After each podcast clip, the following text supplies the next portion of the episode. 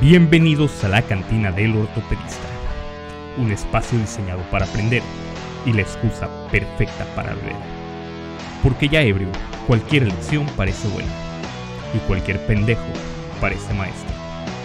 Pide tu bebida favorita y relájate, que ya abrió la cantina del ortopedista.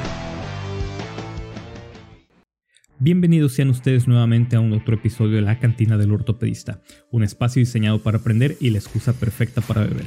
Yo soy el Dr. Joel Galindo y el día de hoy nos estamos chingando whisky. Déjenos en los comentarios cuál es su veneno favorito para escuchar este podcast o este programa, vernos por YouTube, para tener un poquito de idea de cuáles son las preferencias de nuestro auditorio. Si les gusta el matarratas está bien, si les gusta la cerveza está bien, si son demasiado finos y toman otra cosa no hay ningún problema, se trata de alcoholizarlos. Recordarles obviamente que nos pueden ver por YouTube o nos pueden escuchar por Apple Podcasts, Spotify o donde chingado sea que escuchen sus podcasts. En todos lados les ponen ahí la campanita para que les avise cuando llegue un episodio nuevo y denle seguir para que nos ayuden mucho a que nos sigan viendo los demás.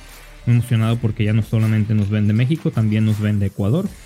Mm, quizá tenga que ver algo con que yo le mandé el, el, link a mis amigos de Ecuador, yo creo que por ahí ha de ser, pero igual se los presumo, que les valga madres, ¿no? Se los presumo y se los resumo a todos ustedes.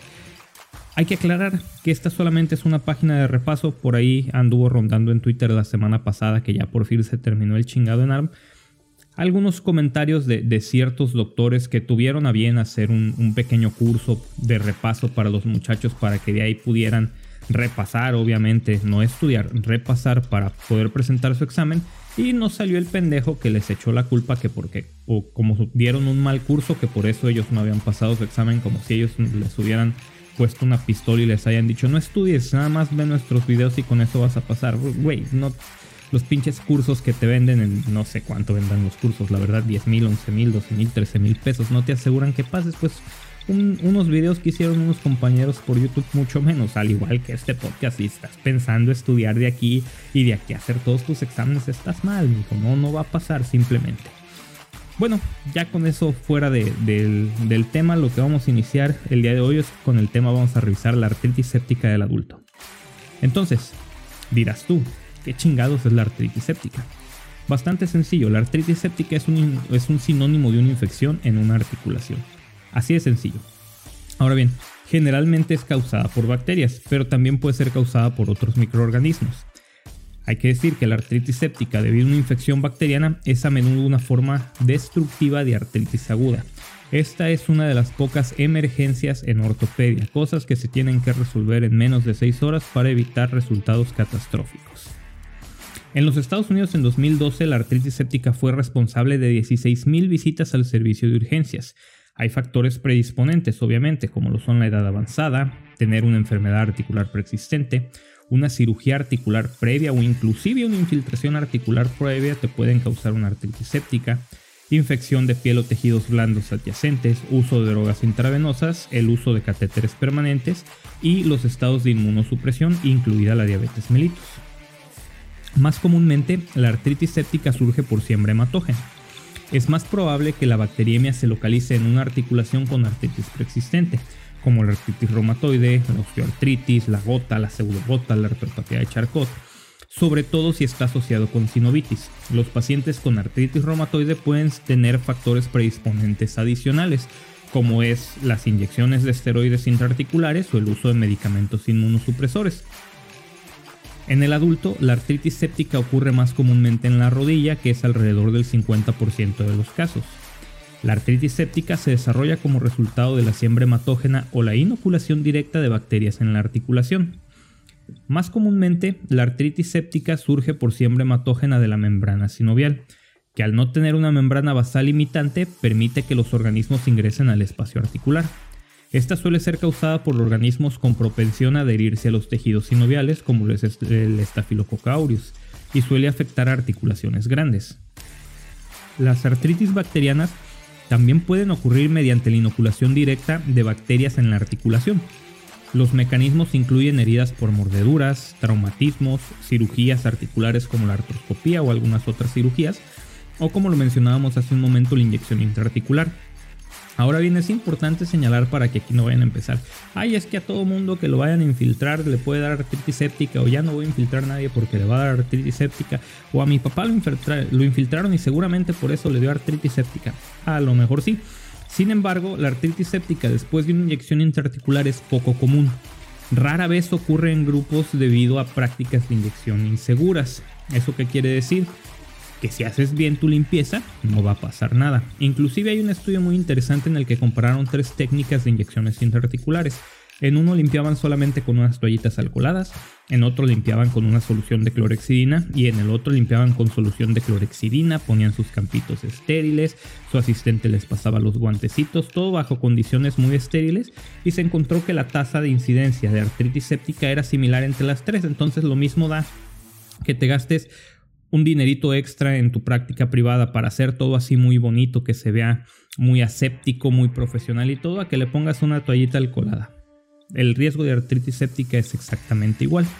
Ahora bien, rara vez la artritis séptica se desarrolla a través de la extensión de la infección al espacio articular desde los tejidos adyacentes. Por ejemplo, en el contexto de la osteomielitis de huesos largos, la infección dentro de la metáfisis puede atravesar la corteza ósea y provocar la descarga de pus en la articulación, ocasionando la artritis séptica. La artritis séptica suele ser monomicrobiana. El estafilococo aureus, incluido el resistente a la meticilina, es la causa más común de artritis séptica en los adultos. Otros organismos gram positivos como los estreptococos también son causas potenciales importantes de artritis séptica. La artritis séptica debido a bacilos gram negativos se presenta generalmente en adultos mayores, en pacientes con inmunosupresión subyacente o en usuarios de drogas intravenosas. También puede ocurrir como una complicación de un trauma. Los pacientes con inmunosupresión subyacente y consumidores de drogas intravenosas tienen riesgo de infección por pseudomonas. La artritis séptica polimicrobiana es poco común puede ocurrir en el contexto de un traumatismo penetrante que afecte el espacio articular o por siembra hematógena en pacientes con bacteriemia polimicrobiana. Es más probable que la artritis séptica de las articulaciones pequeñas sea polimicrobiana y esté causada por Streptococcus, Eikenella o bacterias anaerobias. Para llegar a un diagnóstico es importante revisar a tus pacientes. Los pacientes con artritis séptica suelen presentarse de forma aguda con una sola articulación inflamada y dolorosa, es decir, esta chingadera es una artritis monoarticular. El 80% de los pacientes con artritis séptica va a presentar dolor, va a tener la rodilla o la articulación de la que se presenta hinchada, va a estar caliente y va a tener restricción de movimientos en las articulaciones, tanto los movimientos activos como los movimientos pasivos y el paciente no va a poder descargar peso sobre la articulación. El examen físico debe incluir una evaluación completa de todas las articulaciones en búsqueda de eritema, hinchazón, calor y dolor a la palpación. Las articulaciones infectadas son característicamente dolorosas y por lo general muestran un derrame, los cuales están asociados con un rango de movimiento activo y pasivo limitado, como les decíamos hace ratito. Asimismo, los hallazgos externos como hinchazón, eritema y calor pueden ser menos prominentes en el contexto de artritis séptica que afecta las articulaciones de la cadera, del hombro o de la columna. Además, los hallazgos del examen físico pueden ser menos prominentes en adultos mayores o inmunodeprimidos. El diagnóstico de artritis séptica se realiza a partir del análisis de cultivo de líquido sinovial. Se debe realizar una extracción de líquido sinovial y hemocultivos antes de la administración de antibióticos. Si no se puede obtener líquido sinovial con aspiración con aguja cerrada, se debe aspirar la articulación bajo guía radiográfica. Ciertas articulaciones, como la cadera o la articulación sacroiliaca, pueden requerir de una artrotomía quirúrgica, para hacer la aspiración. Esto quiere decir meterlos al quirófano, abrirles la articulación, sacarles la melcocha que tengan ahí y mandarla a analizar. La única forma definitiva de diagnosticar una articulación séptica es mediante un cultivo de líquido sinovial. Ahora bien, la artritis séptica puede establecerse definitivamente en el contexto de una tensión de Gram o cultivos de líquido sinovial positivos, o en pacientes con líquido sinovial purulento con recuentos de leucocitos entre 50 y 150 mil células por microlitro, principalmente neutrófilos, pero cultivos de líquido sinovial negativo se puede hacer un diagnóstico presuntivo de artritis séptica. Lo más probable es que sí la tenga, pero no puede ser algo confirmatorio si no tenemos los cultivos positivos. Entonces, el diagnóstico diferencial se tiene que realizar con causas infecciosas como lo pueden ser la bursitis séptica o la enfermedad de Lyme y con causas no infecciosas como la bursitis aséptica o la artropatía por cristales o la celulitis. Ahora bien, hablemos del tratamiento, que todos dirán, bueno, ¿y de qué chingados me sirve saber todas estas pendejadas si no sé qué diablos le tengo que hacer a mi paciente cuando llega? Entonces, lo que decíamos hace ratito, la artritis séptica es una urgencia quirúrgica. Debido a la acción proteolítica de las enzimas que liberan las bacterias, el cartílago se puede ir a chingar a su madre muy rápido y tu paciente va a quedar con una artrosis temprana de la articulación, lo cual si es un paciente muy chiquito o muy grandote, independientemente de la edad que tenga, esa chingadera no es bonita, entonces hay que tratarlos adecuadamente. Entonces aquí se justifica hacer obviamente un drenaje articular o lo que se conoce como una artrotomía evacuadora. Ahora, los métodos de drenaje articular para el tratamiento de la artritis séptica en adultos incluyen varios. Puede ser una aspiración con aguja, donde literal le picas y le chupas la chingadera con una jeringa. Un drenaje artroscópico, le metes la camarita y le limpias ahí todo muy bonito, le echas agua. O una artrotomía, que es un drenaje quirúrgico abierto, que también es bastante sencillo. Abres la articulación, drenas la melcocha, echas un chingo de agüita, le das una secadita, más agüita, más secadita y así hasta que ya salga todo muy limpiecito. Ahora bien, la elección del enfoque depende de factores clínicos, incluida la articulación afectada y la duración de la infección. Para la artritis séptica de la rodilla, del codo, del tobillo, de la muñeca, la articulación puede drenarse mediante aspiración con aguja o artroscopía. Para la artritis séptica de la cadera, el hombro o una articulación de difícil acceso como es la esternoclavicular, la articulación debe drenarse mediante artroscopía.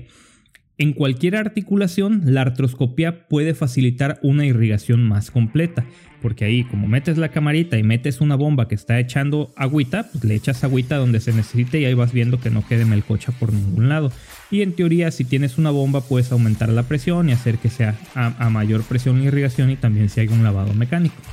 Los pacientes con infección grave pueden requerir aspiraciones repetidas o irrigaciones artroscópicas repetidas deben realizarse análisis seriados de líquido sinovial. A medida de que se trata la infección, estos hallazgos deben demostrar la esterilización del líquido y la disminución del recuento total de glóbulos blancos. La efectividad del drenaje también se puede evaluar clínicamente según la mejoría de la fiebre, la mejoría en el recuento de glóbulos blancos, la disminución de la inflamación de la articulación y la disminución del dolor. Ahora, ¿es suficiente nada más que le eches agua y le saques la pus? Pues no, no es suficiente. Si estamos hablando de una infección, hay que tratarla también con antibióticos debido a que generalmente se trata de una infección bacteriana. La elección inicial de la terapia antimicrobiana empírica debe cubrir los patógenos más probables.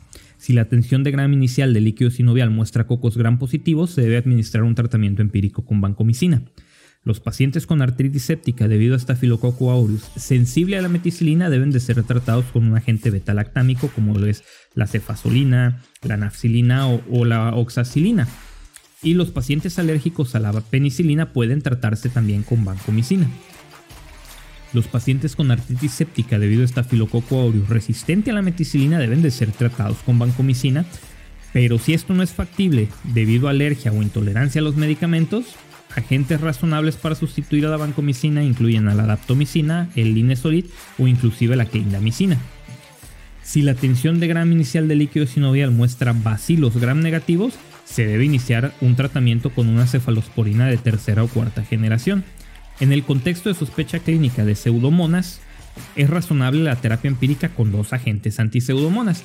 Posibles regímenes de combinación incluyen una cefalosporina como la ceftazidima o la, o la cefepima, en combinación con ciprofloxacino o un aminoglucósido como la gentamicina.